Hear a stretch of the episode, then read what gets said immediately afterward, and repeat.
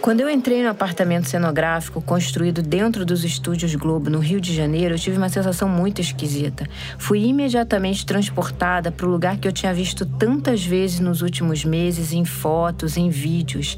A cozinha tinha as panelas em cima do fogão, a geladeira velha, bananas numa mesinha pequena. Na sala, a mesa de jantar de vidro, forrada com uma toalhinha de renda, o vaso com girassóis de plástico, a televisão de tubo em cima de um móvel pequeno. Era uma reprodução assustadora dos 47 metros quadrados que foram cenário de uma tragédia que paralisou o Brasil. Um sequestro que durou cinco dias e terminou na morte de uma adolescente de 15 anos, de nome bem curtinho, que significa Deus em hebraico, a Eloá. Atenção, equipe. Todo mundo aqui das Aquela altura, na gravação com os atores das simulações dos fatos ocorridos dentro daquele apartamento, eu já tinha pesquisado a história desse crime de trás para frente e ouvido alguns dos personagens mais importantes. A adolescente Eloá Cristina Pimentel foi assassinada pelo ex-namorado Lindenberg Alves Fernandes, de 22 anos, porque ela não queria reatar o namoro. Um caso clássico de feminicídio quando essa palavra ainda nem era muito conhecida. A gente está falando de 2008, né? Os cinco dias de cárcere privado no apartamento em Santo André, antes do assassinato, foram transmitidos ao vivo, quase 24 horas por dia, acompanhados pela família de Eloá e por todas as famílias do Brasil. Um rapaz mantém por mais de 20 horas a ex-namorada. A polícia só foi avisada à noite, depois que o pai. clima aqui é de expectativa para a libertação das duas jovens. Segundo a família dela, ele não aceitou o fim do namoro. Num crime assim, com tanta repercussão, nosso desafio era contar a história de um jeito que ela nunca foi contada. Aproveitar o tempo que se passou para refletir melhor sobre os erros cometidos e sobre o que a gente evoluiu como sociedade nesses últimos 15 anos. No episódio de estreia da nova temporada do Linha Direta, a gente espera ter atingido esse objetivo. Você está no podcast do Linha Direta.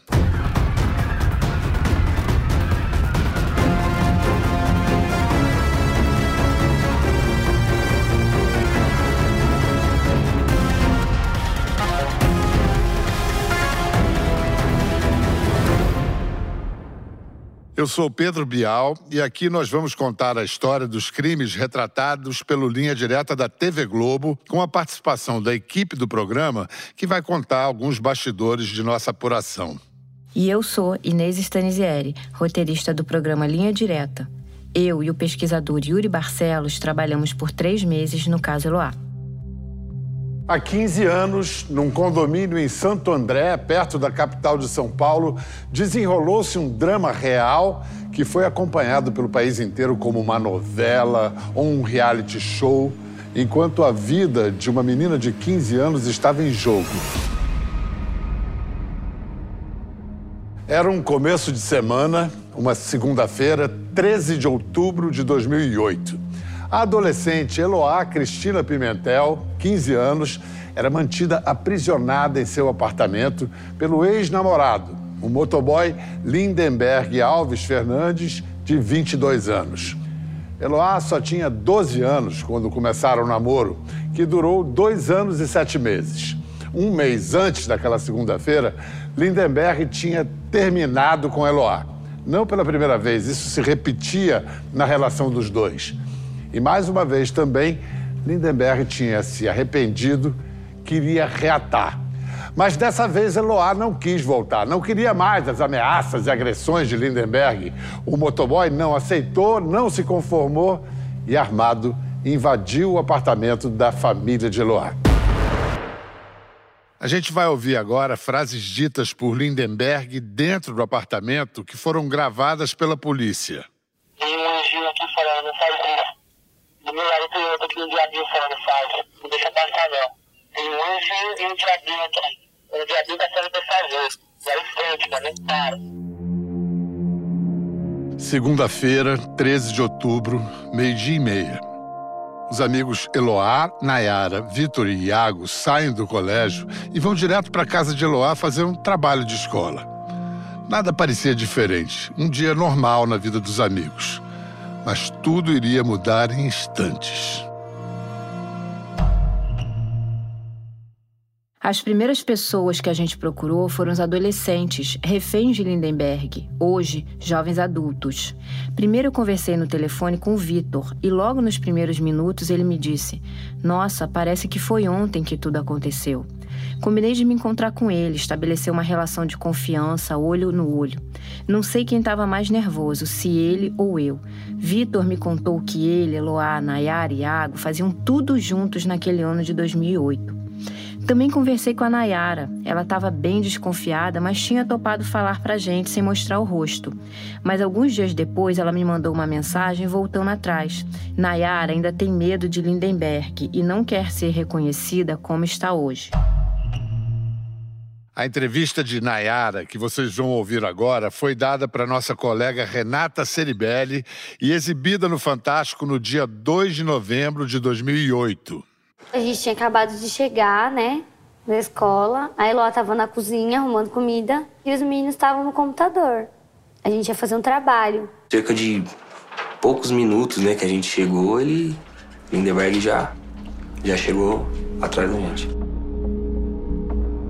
Ele não esperava que nós estaríamos ali, né? Eu acho que ele queria pegar a Eloá ali sozinha. No começo ele só entrou e mandou todo mundo ficar quietinho, não gritar e sentar na cama. Ele não falava assim o que ele tava fazendo ali. Você não é mais meu namorado! Você vai fazer o que eu Ele quiser! sabia, na verdade, que o Iago e a Nayara eram namorados, né? O Ailoá tá fazendo o quê com o Victor também? Eu não te conheço, quem é você? Perguntou pra mim, eu falei, eu sou amigo deles. Foi aí que ele falou, você é amigo, é amigo, coisa nenhuma, e deu uma coronhada, né? Aí ele ficava falando que tava esperando uma ligação e que aí sim o terror ia começar. O que ele tá aqui? Fala! Fura a bala de cada um, porra! Ele sacou ainda um- uma sacola do bolso, cheia de bala, né? Falou que, se possível, a gente ia ficar lá o sequestro ia durar um mês, porque ele tinha bala pra um monte de dia, né? E aí foi onde começou tudo. Ele falava que ele tinha entrado ali pra matar a Eloá e se matar. Ela falava que não. No começo ela falava, pedia pelo amor de Deus pra não, pra ele não fazer nada.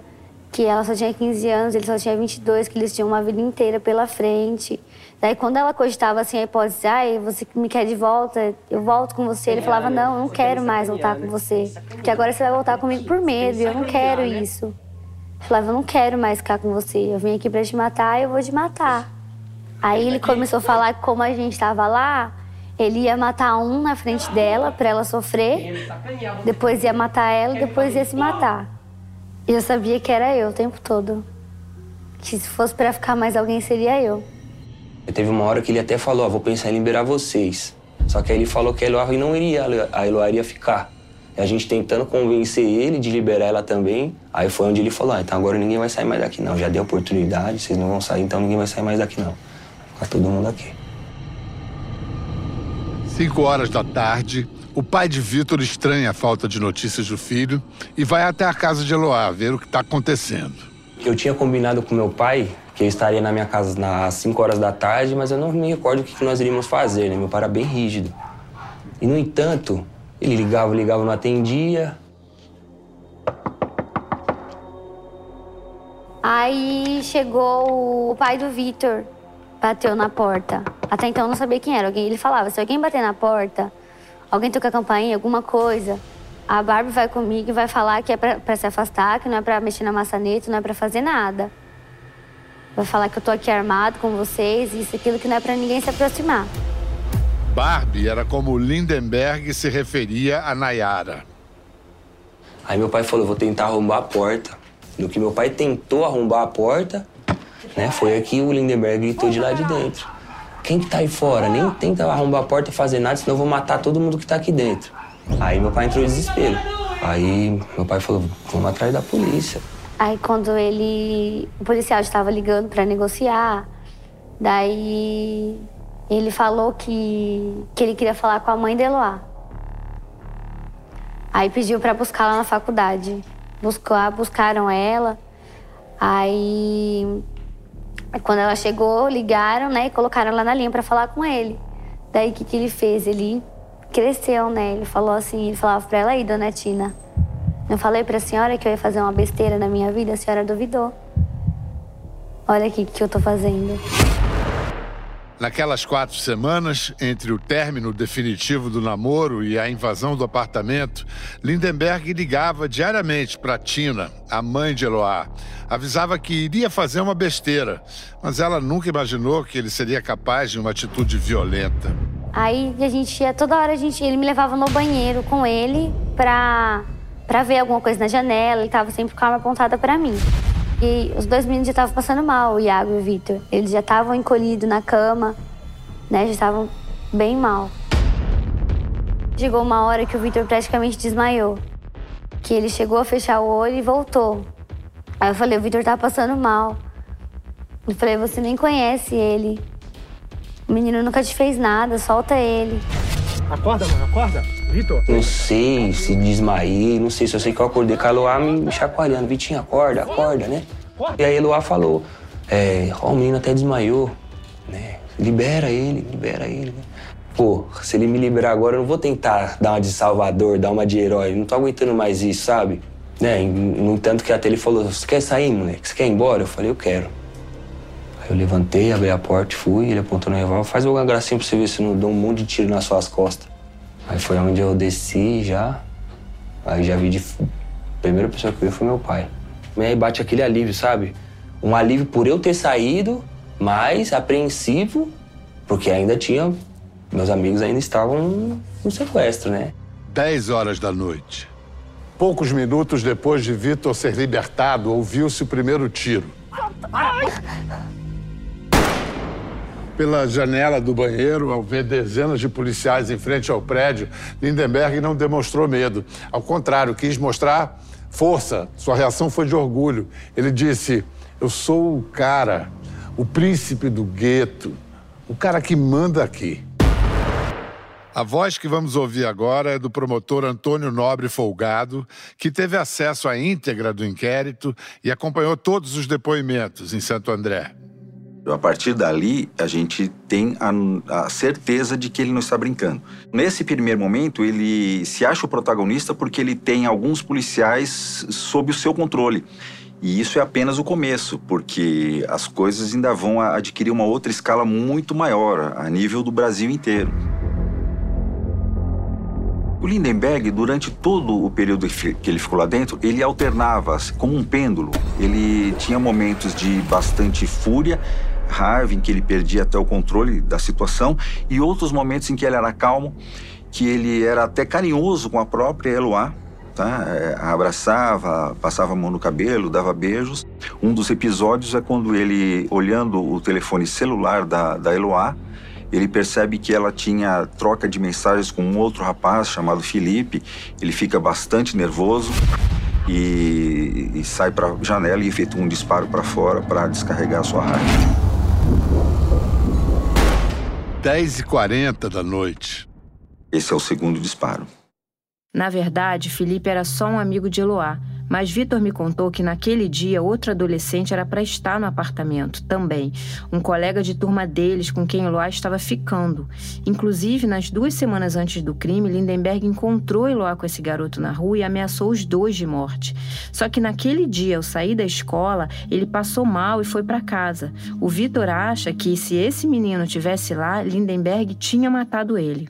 Daí um tempo depois, ele foi, a gente foi no banheiro de novo, daí eu falei, o Thiago tava passando mal e tudo. Daí ele falou assim para mim, mas você sabe que se eu soltar ele, você tem consciência de que você e Eloá não vão sair daqui. Aí ele falou, você tem certeza? Você quer que eu solte ele?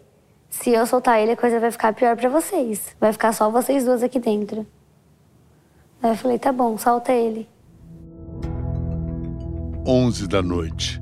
Lindenberg liberta Iago. Eu olhei ele tava descendo a escada. Parece torcida, né? Igual de futebol, né? As pessoas gritando quando ele começou a descer.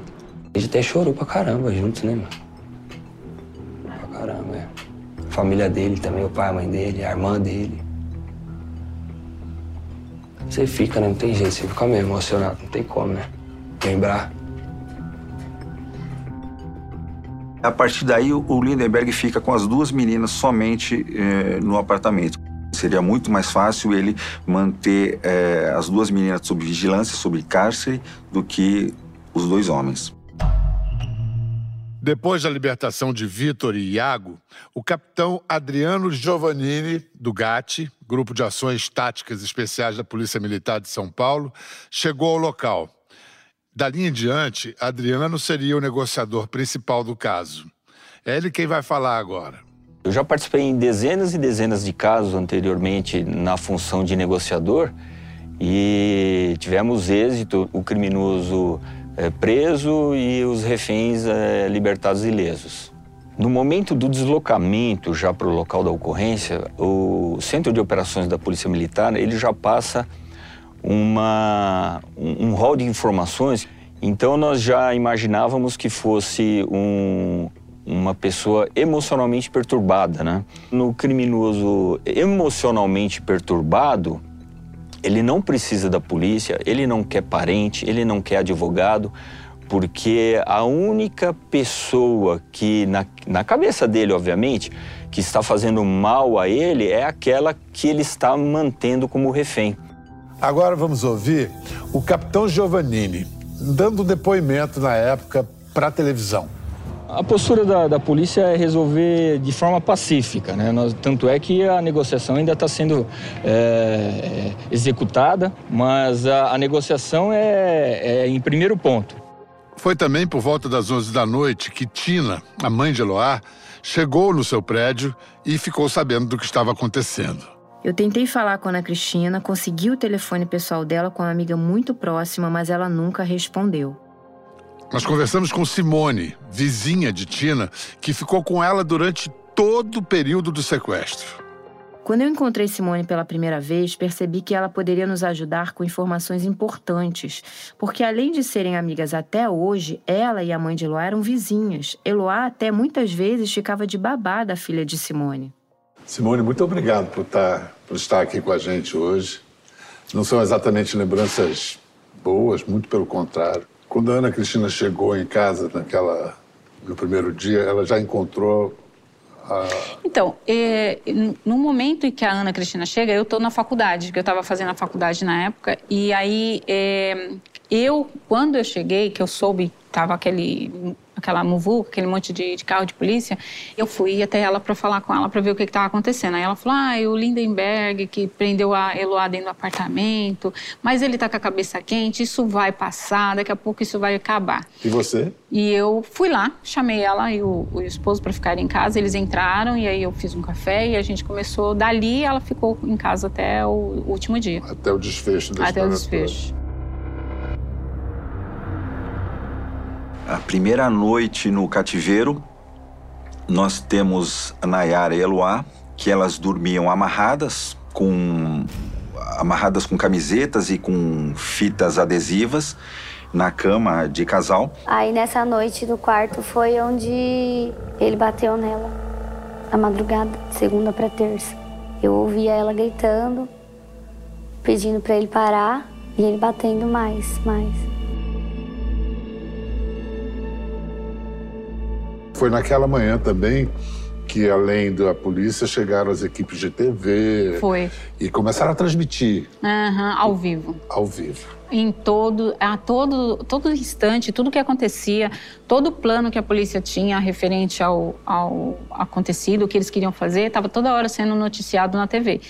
E a gente estava vendo e ele também. Então, tudo que acontecia, tanto nós ou eles, também estava todo mundo sabendo o que estava acontecendo. Um rapaz mantém por mais de 20 horas a ex-namorada e uma amiga dela reféns em Santo André, região metropolitana de São Paulo. A polícia só foi avisada à noite, depois que o pai de um dos garotos mantidos reféns veio até aqui o prédio e soube o que estava acontecendo. O clima aqui é de expectativa para a libertação das duas jovens. A polícia isolou toda a área e a imprensa não tem acesso às negociações. Uma das reféns também apareceu na janela e pediu calma. Lindenberg invadiu o apartamento ontem à tarde. Ele já foi namorado de uma das reféns e, segundo a família dela, ele não aceitou o fim do namoro. Para mim, foi como se aquele caso representasse, do ponto de vista jornalístico, um, uma avalanche, igual uma queda de barreira. Este é o jornalista César Tralli que participou da cobertura do caso e conduziu reportagens decisivas sobre a ação da polícia no desfecho do sequestro. É, começou a chegar jornalista, começou a chegar televisão, começou a chegar rádio e de repente aquilo tinha virado o assunto do país, entendeu? Eu estava acompanhando tudo de perto, eh, nos revezamentos com jornalistas, eh, conversando o tempo todo com, com a polícia. Eu tinha uma enorme preocupação que era exatamente em não glamorizar o sequestrador, que muitas vezes é o que ele está querendo. A doutora Márcia Gonçalves, da Associação Brasileira de Psiquiatria, teve acesso aos laudos psiquiátricos de Lindenberg e seu teste de Rorschach. O teste de Rorschach é aplicado em presos e ajuda a avaliar transtornos de personalidade. Este registro né, dele ter uma personalidade né, narcisista e antissocial, com traços narcisistas e antissociais. O narcisista, ele quer palco, ele, ele se sente o máximo, né? A presença da imprensa, é, de alguma forma, deu o palco né, que ele precisava. Segundo dia, quatro horas da tarde. Mais dois disparos tornam a situação ainda mais tensa. O Lindenberg efetuou um outro disparo, eu acho que o terceiro disparo, contra o computador da Eloá. Ele fica nervoso, do nada, e logo em seguida um outro disparo no banheiro do apartamento.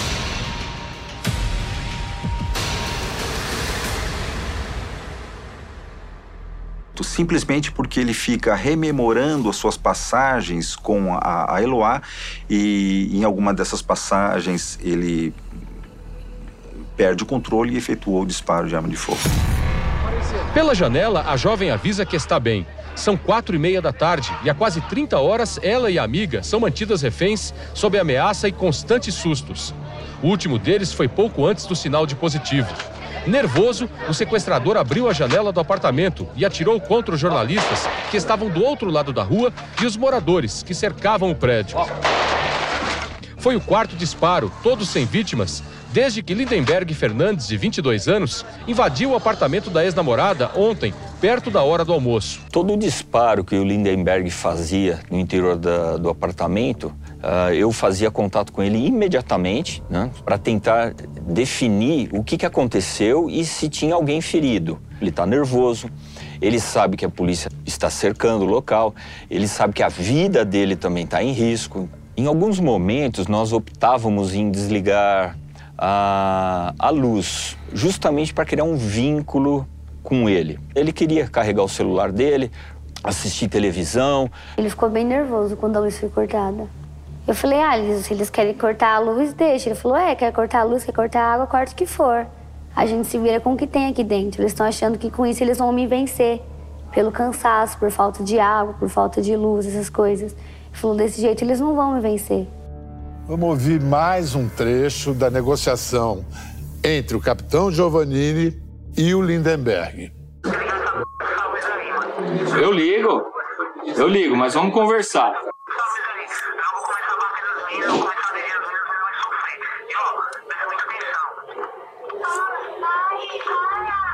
Segundo dia, 11 horas da noite, Nayara é libertada. Alguns momentos em que se vislumbra uma esperança. Quando sai o primeiro refém, quando sai o segundo, é. quando saiu a Nayara. Quando saiu a Nayara, a gente falou: pronto, agora ele vai libertar ela, porque é a última. Só ficou ela, né, com ele, e aí a gente pensou: ah, agora ele vai soltar. Até a polícia mesmo tinha essa, essa ideia. Porque o policial chegou e falou assim pra gente: olha, ele já soltou, temos uma boa notícia, ele soltou a Nayara, porque a gente não tava com a TV ligada, então a gente não tinha visto. E aí a Tina já ajoelhou no chão, falou: Olha, glória a Deus, graças a Deus, deu tudo certo. E agora só falta ele liberar a, a Eloá e isso vai acabar. Isso vai acabar e graças a Deus vai acabar bem. Um pouco de alívio e um pouco de peso, assim, ainda, por ter deixado a Eloá lá dentro. A partir daí, nós temos o dia 15 inteiro e nós temos a Eloá e o Lindenberg sozinhos lá dentro, sem saber o que está acontecendo.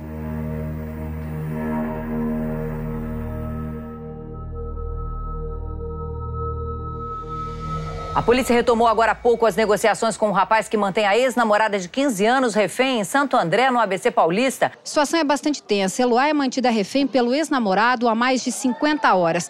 Hoje ela apareceu na janela quatro vezes. Na última vez foi há três horas. O ex-namorado também apareceu na janela e fez sinal de positivo.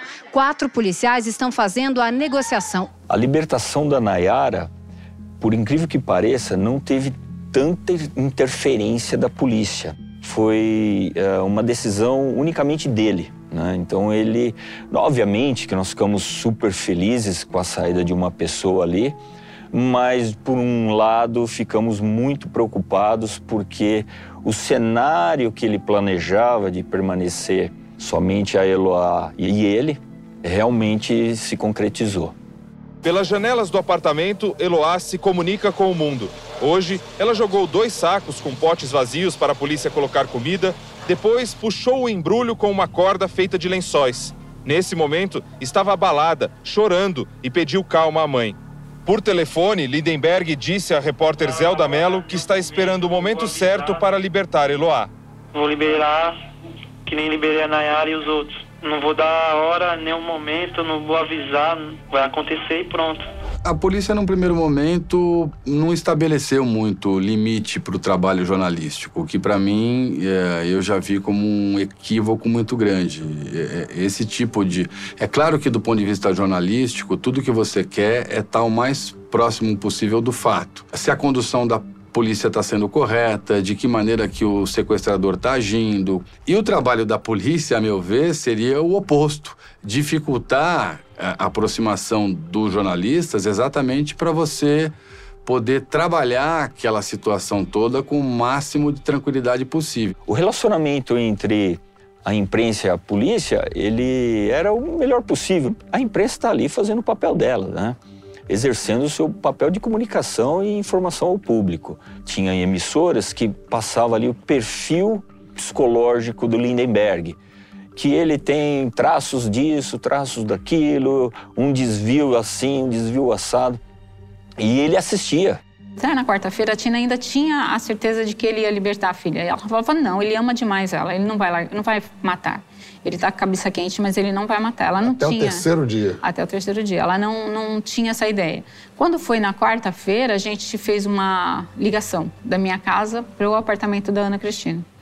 E aí a gente ligou para ela conversar com o Lindenberg. E ela falava, Liso, é, solta minha filha, não faz isso, você é jovem, né? Você deixa ela, se ela não quer namorar você agora, depois que vocês saírem daí, vocês conversam, mas não faz isso. E ele gritava no telefone falando: "Não, ela só sai daqui morta, porque eu não vou deixar ela sair. Se ela não vai ficar comigo, ela não vai ficar com ninguém".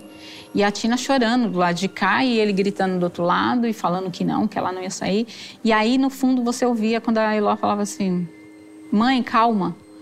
É, não vai fazer nada, não. Ele não tem coragem. Ele não vai fazer. Aí a Ana falava para ela: Não faz isso, Eloá. Não faz isso. E ele gritando no telefone: Eu vou matar sim, eu vou matar sim. Daqui ela não sai. Se ela não ficar comigo, ela não fica com ninguém. Daqui ela não sai. E aí ele desligou o telefone e depois a gente não conseguiu mais falar com ele. Aí a Tina começa a chorar muito.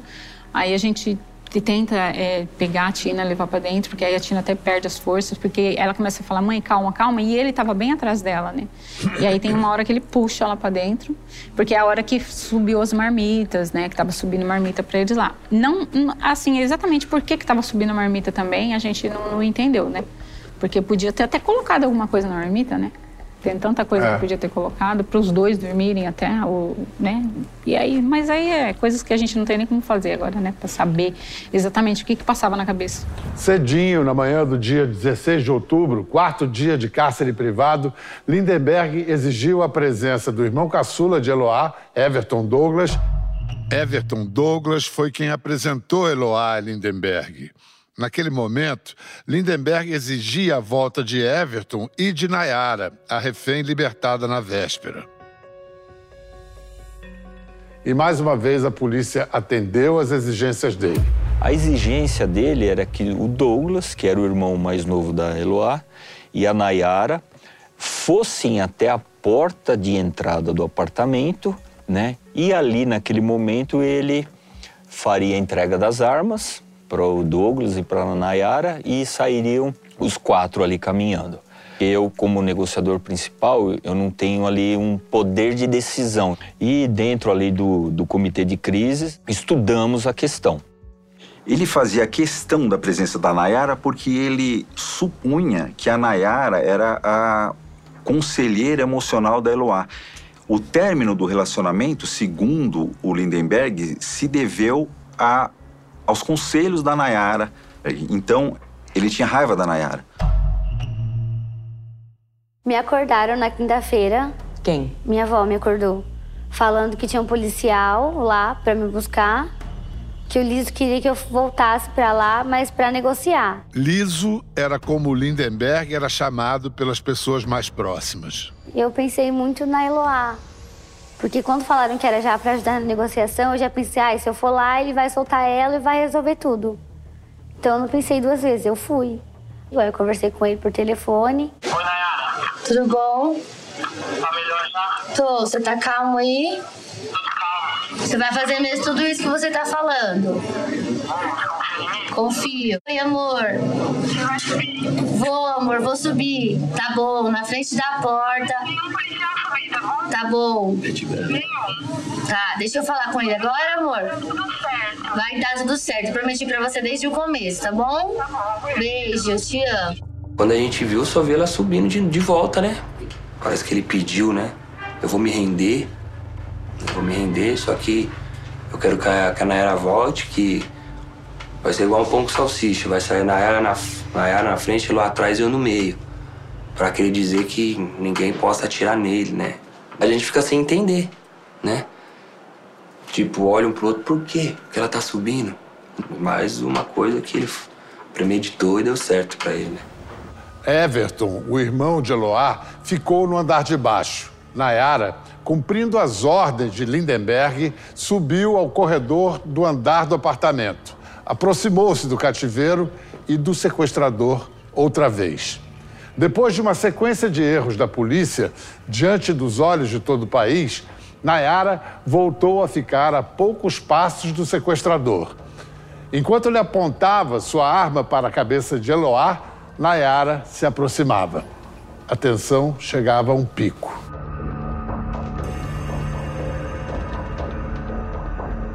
Nove e meia da manhã.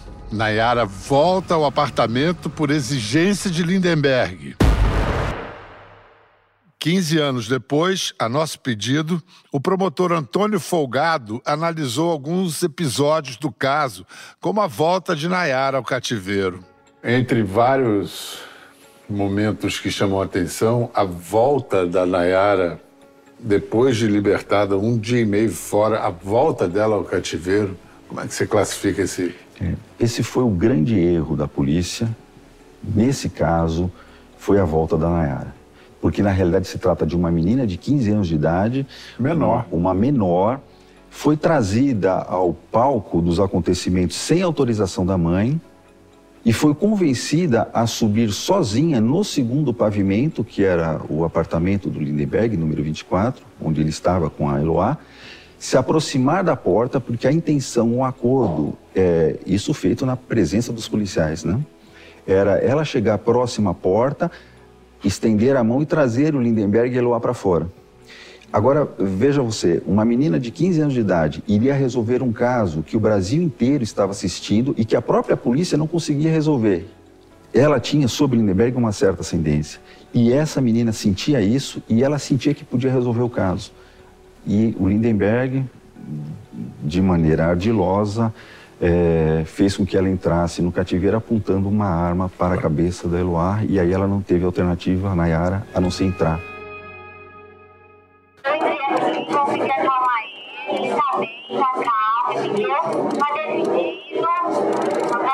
Tranquilo. A mãe da Nayara autorizou, autorizou a participação, isso aí tem em, em gravações, gravações de áudio e vídeo dessa, dessas autorizações.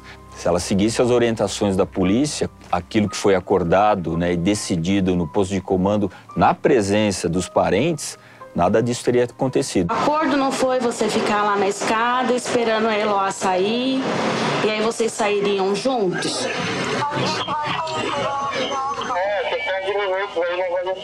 Tudo bem, então.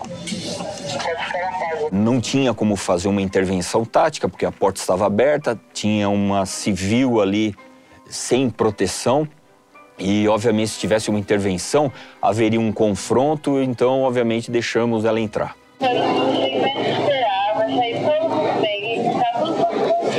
Pela sua experiência, qual seria o estado emocional da Eloá 30 horas depois, quando a Nayara volta para dentro do apartamento? O estado emocional da Eloá, ela está completamente abalada, abalada psicologicamente. E pelo depoimento da Nayara, a gente percebe isso. Tá? Então, eu acho que é, esse período, que foi o segundo período em que só os dois ficaram lá dentro, o Lindenberg e a, a, a Eloá, para ela, Eloá foi muito torturante. Ela sofreu torturas psicológicas e físicas. Eu tô minha namorada, essa desgraçada aqui. Eu tô namorada.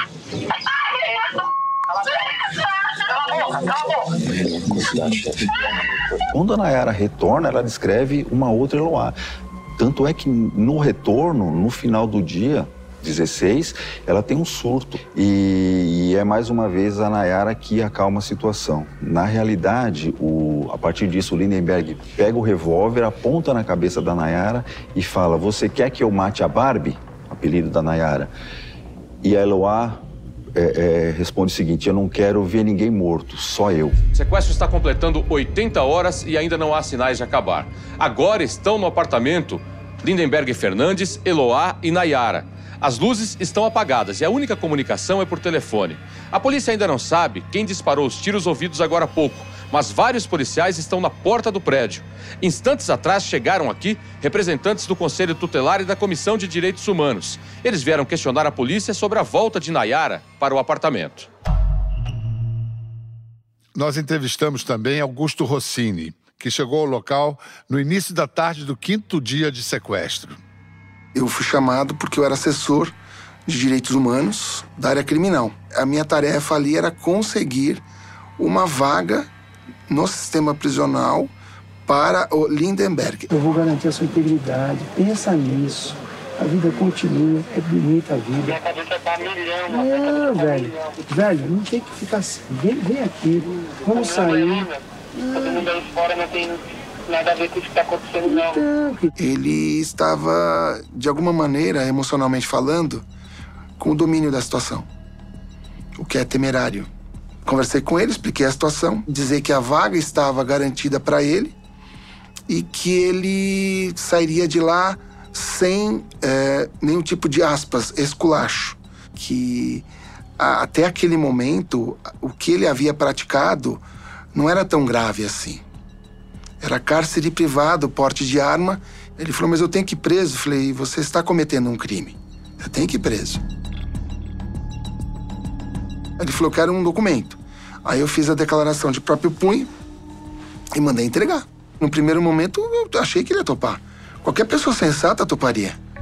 Eu ligava e perguntava como é que está o processo. Vocês estão conversando? Já estão prontos, né? Ah, não, a gente ainda está conversando aqui. Me dá mais cinco minutos. E esses cinco minutos chegava a 40, uma hora.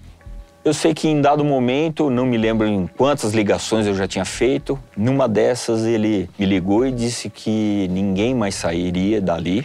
É, ele pediu para que eu fosse embora, para que eu não respondesse nada que fosse fosse acontecer ali. Eu falei, não, Lindenberg, eu vou sair daqui junto com você. Eu quero, eu quero sair junto com você daqui, né? Eu não vou sair daqui. E em dado momento ele falou, olha, agora vai todo mundo dormir, né? Eu vou desligar e vai todo mundo dormir. Só que esse termo dormir, nós entendemos não como realmente deitar na cama e dormir, obviamente. Tem um anjinho aqui falando, sabe como. Do meu lado tem outro aqui, um diabinho falando, sabe? Não deixa passar, não. Tem um anjinho e um diabinho aqui. O diabinho tá pra fazer. Vai em frente, mas não para. Expectativa de vida nós não, Não tem nenhuma motivação de buscar a gente é sonho. Sonho de ter uma família. Sonho de ter uma casa, um carro. Sabe por quê, mano? Muita gente aí fora vai pagar por isso. Muita gente aí fora vai sofrer, mano, vai chorar. Porque pra mim que eu tô precisando ficar sozinho, não quero ver ninguém. Tá bom, então deita aí e descansa um pouco, tá bom? Falou. Falou.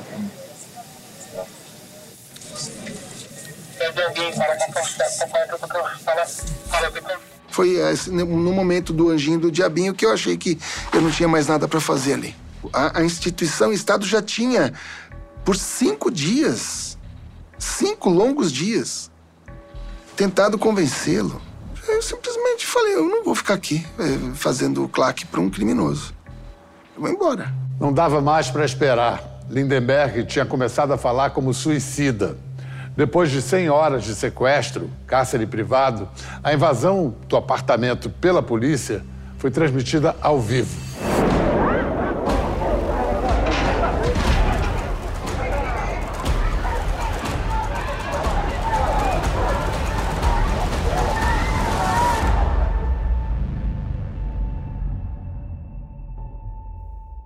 Nesses momentos que antecederam a explosão, a, a, invasão, qual era o estado de espírito da Ana Cristina? Tava uma neblina densa que a gente não conseguia ver nada. Do outro lado da rua tava tudo, aquela neblina que baixa mesmo e a gente não enxerga nada. E a gente falou, então vamos ligar a TV. A gente liga a TV e na TV também ainda tá o, o tempo de neblina, né? Mas a gente começou a ver pela TV que a polícia estava se articulando. Aí a gente vê a polícia colocando a escada e eu falei, Tina, eles vão invadir agora. Aí eu falei, vamos desligar para a gente não ficar ansiosa. Desliguei a TV e fui coar um café para ela. E aí já acontece a explosão. Eram 6 e 15 da tarde quando o cárcere privado de Eloá e Nayara chegou ao fim. 100 horas depois do seu início. Põe ele onde o senhor está, onde o senhor está. Onde o senhor está, aí onde o senhor está. Exatamente. Aí onde o senhor está.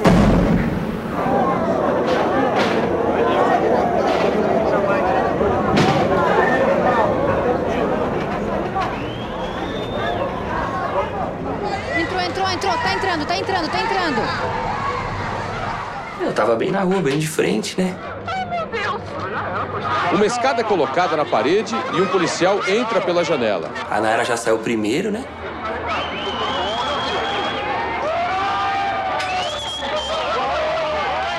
Com a mão na cara assim, mas saiu andando. Falamos, ó, pelo menos tá andando.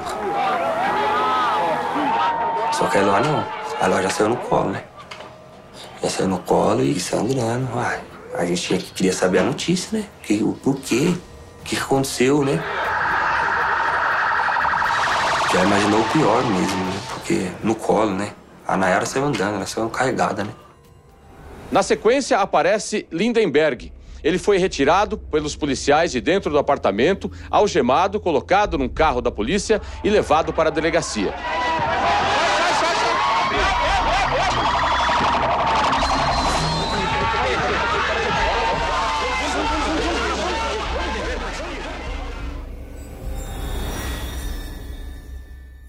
Há uma versão que diz que antes da explosão, antes da invasão, foi disparado um tiro. A polícia diz isso e há investigações independentes, jornalísticas e outras, que dizem que esse tiro nunca foi disparado. Afinal, o que aconteceu ali? Não houve disparo nenhum. Antes da explosão, ele atirou? Não, não atirou. Os policiais disseram que talvez você pudesse estar transtornada e não ouviu, não percebeu que ele deu esse tiro. Existe alguma chance disso ter acontecido? Não, porque eu tava de olho aberto. Eu vi o momento que a porta estourou. E ele não tinha dado nenhum tiro? Não. Você tem certeza disso? Certeza.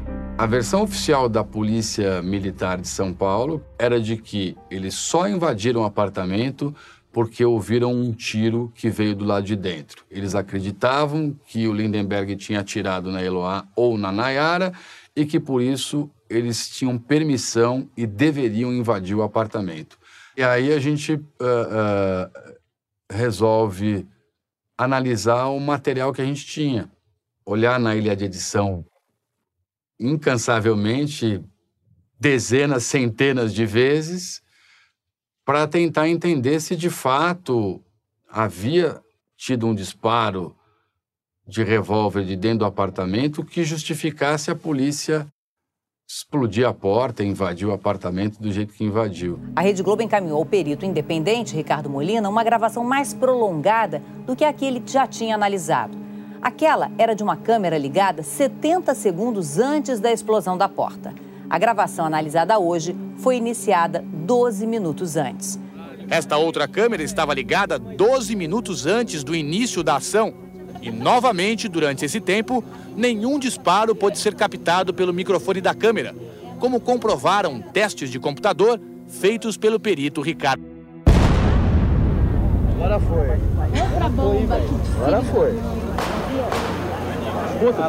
É tiro, é tiro, gente. É tiro. Essa história do, do disparo foi inventada porque ocorreu um resultado trágico.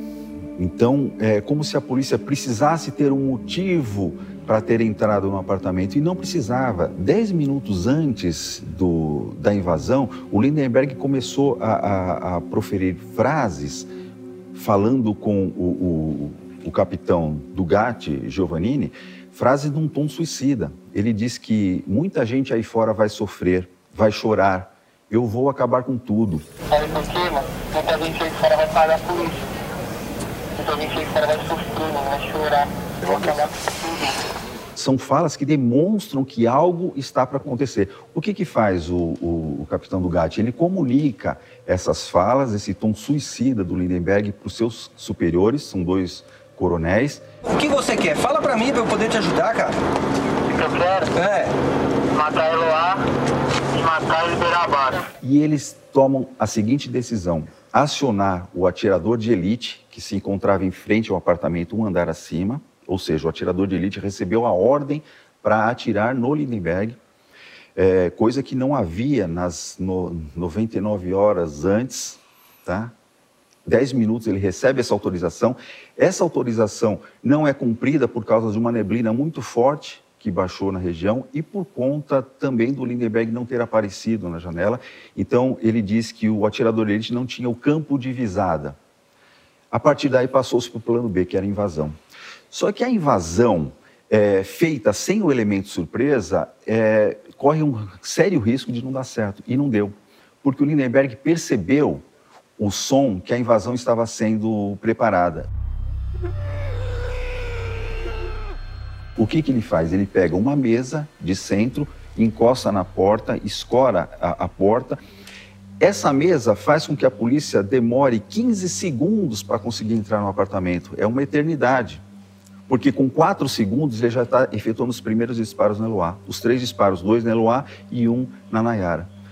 É, logo em seguida, antes da porta ser derrubada, um dos é, profissionais do GAT consegue é, colocar uma espingarda calibre 12 com bala de borracha e efetua o quarto disparo, que atinge a parede do lado do Lindenberg. Ele não é atingido. E ele não efetua mais nenhum disparo porque acabou a munição.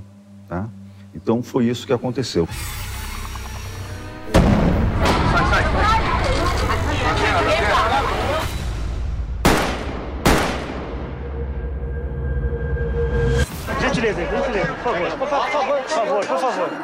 Calma, calma, gente, calma, calma. Nayara foi ferida, mas passa bem. O estado de Eluá é muito grave. Calma, gente, calma, calma. Só que a gente imagina que a Eloá levou um tiro na barriga, que foi o que passaram pra gente inicialmente. Ah, ela levou um tiro na barriga. Aí a gente desce, a Ana Cristina entra na, no carro e aí a ambulância fala: Olha, eu vou levar a senhora até o hospital para acompanhar. E a Ana Cristina foi atrás. Eu entrei num outro carro com o filho dela mais velho. E aí, no caminho, dentro do carro, alguém liga e fala assim: ah, Eloá morreu. Já deu na televisão que Eloá morreu. E aí o irmão dela começa a chorar alto e a gente, calma, calma, e ele chorando, ah, Eloá morreu, e ele começa a chorar, chorar. A assessoria de imprensa do governo de São Paulo esclareceu agora há pouco por que chegou a divulgar erradamente a notícia da morte da jovem Eloá Cristina. A nota termina com um pedido de desculpas à família de Eloá pela informação errada que chegou a ser divulgada. Quando a gente chega na porta do hospital, aí já falam diferente. Falam que ela não havia morrido, que ela estava numa sala de cirurgia, fazendo a cirurgia para fazer a contenção, porque ela tinha levado um tiro na cabeça. Nesse momento, os médicos trabalham para retirar a bala que está alojada no cérebro. Essa operação começou às 19 horas e permanece até agora, ainda não há previsão. O estado dela continua gravíssimo. Aí eu falei, nossa, e agora? Como que eu vou falar isso pra Ana Cristina, que a filha dela levou um tiro na cabeça? Ai, eu não vou ter como falar. E eu perguntei, vocês contaram? Não, ainda não. E eu já fui atrás para tentar achar a Ana Cristina. E a Ana Cristina falava assim, ah, eu tô orando pelo Lindenberg. Aí eu falei assim, por que você tá orando pelo Lindenberg? Ela falou, porque a minha filha, graças a Deus, só levou um tiro na, na, na virilha. Mas o Lindenberg, ai, eu tô com dó dele, porque ele saiu de lá, bateram nele e ele vai ser é, judiado, é capaz até da população é, matar ele, não sei o quê. E eu olhando, e assim, sabe? Aí eu falei assim, Ana, vamos orar só pela, pela, pela Eloá agora? Vamos orar pela Eloá porque ela precisa de oração. Não, mas minha filha tá bem. O filho dela veio, levou ela até lá para conversar com o médico e o médico explicou que ela estava com uma bala na cabeça, que tinham feito a cirurgia para fazer a contenção do, do sangramento, mas que hum, é, não tinha o que fazer. O estado de saúde de Eloá é gravíssimo. Ela perdeu massa encefálica. Médicos confirmam que Eloá corre risco de ter morte cerebral. É quando anunciaram morte cerebral, né? Que ela só estava viva mesmo pelos aparelhos, né? Aí minha mãe falou, filho, acho que dessa vez não, não vai dar certo, não. Aí a gente começou a chorar, a família inteira, né? Todo mundo os amigos.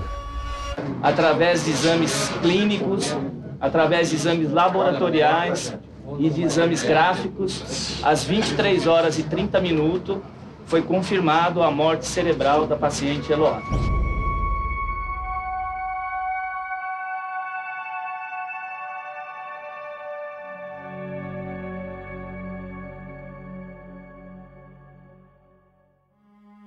Simone me contou que ela e o marido limparam o apartamento depois do crime. A pedido de Tina, mãe de Eloá, eles pegaram roupas e objetos como fotos de família. O apartamento ainda tinha vestígios de tudo o que havia acontecido ali, sangue por todo lado. Tina nunca mais voltou àquele apartamento.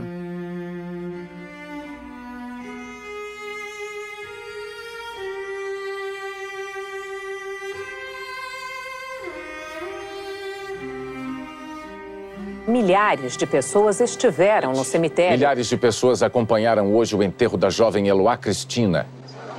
Uma fila interminável. 36 mil pessoas passaram pelo velório de Eloá. As pessoas passam uma a uma, deixando para Cristina, a mãe, abraço, choro, solidariedade. Mas cada vez que olha para a filha, não pode esquecer. Sem Eloá, está muito mais sozinha no mundo.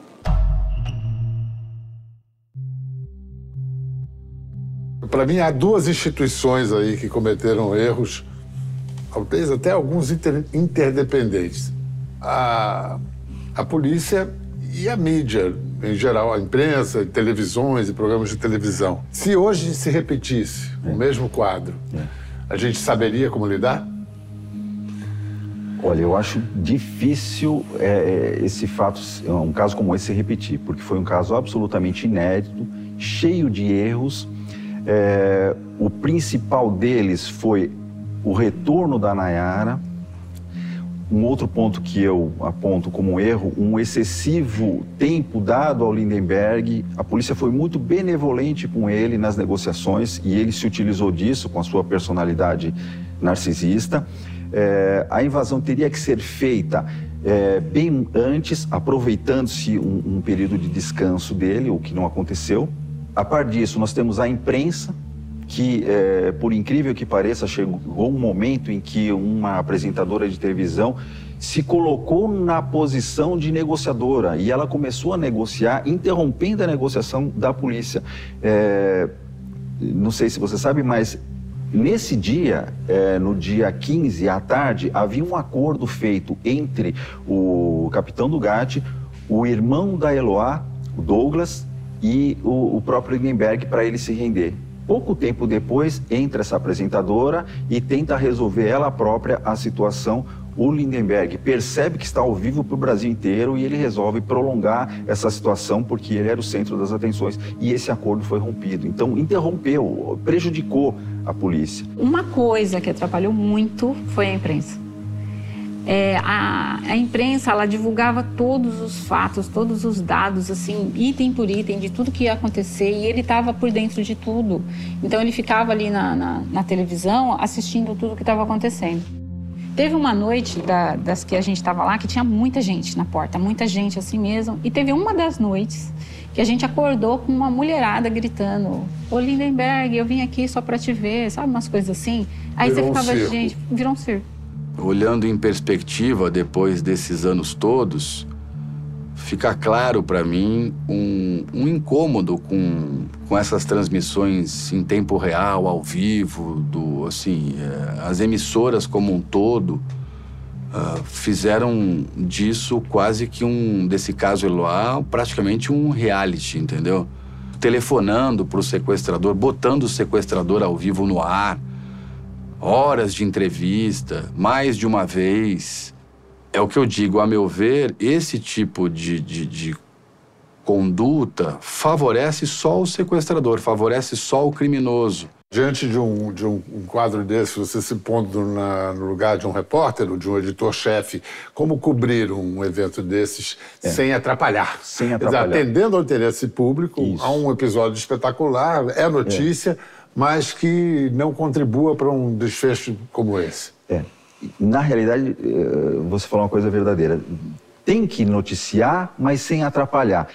É, existe um conflito entre dois princípios aí. Um princípio da preservação da vida, um princípio constitucional da preservação da vida e um princípio constitucional também, que é o direito à, à informação. Certo? No choque desses dois princípios, o mais importante, que é o direito à vida, ele tem que prevalecer. Então a imprensa, ela deveria ceder, permitir que os policiais trabalhassem sem que, como ocorreu no caso, o sequestrador visse ao vivo toda a movimentação da polícia do lado de fora. Então, sem essas filmagens, eles poderiam atuar e, no final, o que fosse gravado iria ao ar. Então, tem que haver uma, uma conjunção entre o trabalho da polícia e dos repórteres. E não houve. E principalmente não dá voz a ele, né? E não dá voz, exatamente, não dá voz a uma pessoa porque isso estimula ah, é exatamente A o loucura dele, psicológico é. e a, prolonga, a prolongação do- dos fatos. Você, profissionalmente, pessoalmente, o que, que você aprendeu? Como é que, você, que interpretação você deu e sentido deu para isso que se reflete na sua prática hoje? A grande lição para mim é o seguinte: tem que se levar a sério quando uma pessoa está armada e diz que vai matar outra. Não se pode menosprezar e, e achar que isso é menos importante. Tem que se levar a sério quando uma pessoa ameaça, tem que se levar a sério quando ela ameaça estar armada, tem que se levar a sério quando ela ameaça estar armada e atira num policial. é uma Exato, sucessão exato. Uma de... sucessão de elementos que mostram que desde o início ele estava predisposto a executar aquilo que ele, que ele se predispôs, matar as meninas. Então, desde o início. E, e aconteceu. Então, não se levou a sério o Lindenberg. Acho que esse foi um dos grandes erros.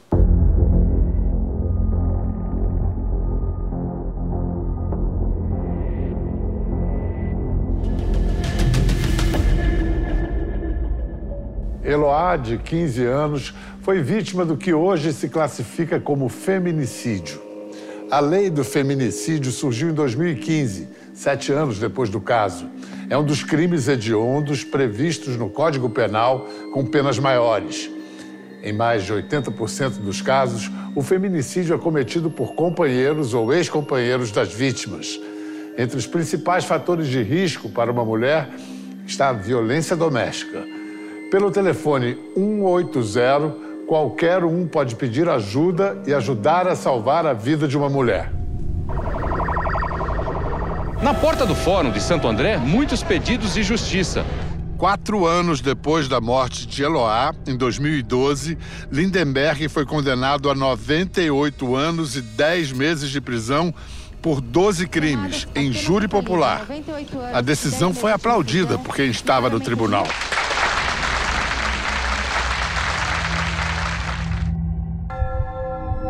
Tina, a mãe de Eloá, comentou a sentença na época. Nada vai suprir a minha dor, mas foi feita a justiça, porque pelo menos eu sei que ele vai ficar um pouco preso para refletir o que ele fez e não, e não fazer com outras. Em 2013, uma decisão do Tribunal de Justiça de São Paulo reduziu a pena de Lindenberg para 39 anos de reclusão, menos da metade da primeira pena. Em 2021, Lindenberg conseguiu o benefício do regime semiaberto, em que o detento pode sair para trabalhar durante o dia e voltar à noite para o presídio. O benefício foi revogado depois de quatro meses, pois, de acordo com laudos psiquiátricos, Lindenberg apresenta comportamentos antissociais e agressivos. Hoje, Lindenberg está de novo em regime semiaberto, mas o Ministério Público recorreu e a decisão final do Tribunal de Justiça ainda é esperada. Dez anos depois da morte de Eloá, segundo a polícia, uma menina de 13 anos, Letícia Tanzi, foi assassinada pelo próprio pai. O caseiro Horácio Nazareno Lucas, na época com 28 anos. O crime foi em São Roque, no interior de São Paulo, em 2018. A menina já vinha sendo abusada pelo pai havia pelo menos um ano, mas só tomou coragem de denunciá-lo quando o pai foi preso por ter abusado de uma tia de Letícia.